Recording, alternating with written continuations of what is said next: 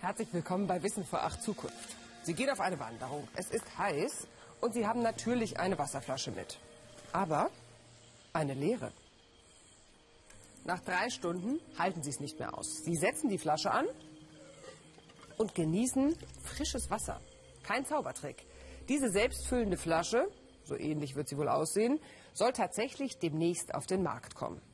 Und wer hat's erfunden? Er, der Nebeltrinkerkäfer.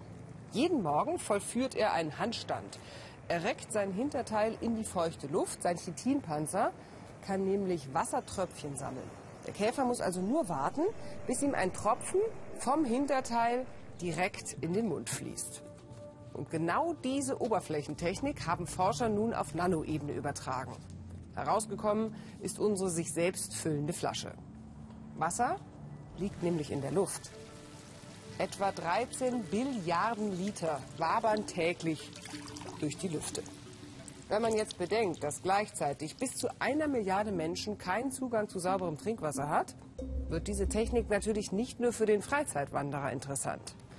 Und genau in diese Richtung denken die Forscher des Instituts für Textil- und Verfahrenstechnik in Denkendorf. Auch sie ließen sich von den Käfern inspirieren.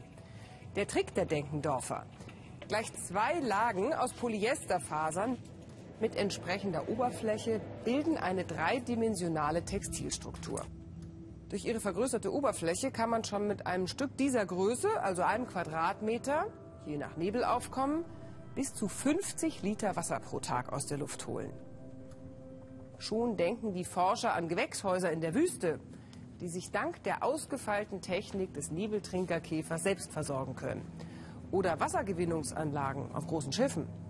Und das nur, weil ein kleiner Käfer jeden Morgen einen Handstand zum Frühstück macht. Das ist doch eine schöne Geschichte, oder? Finden zumindest wir bei Wissen vor acht Zukunft.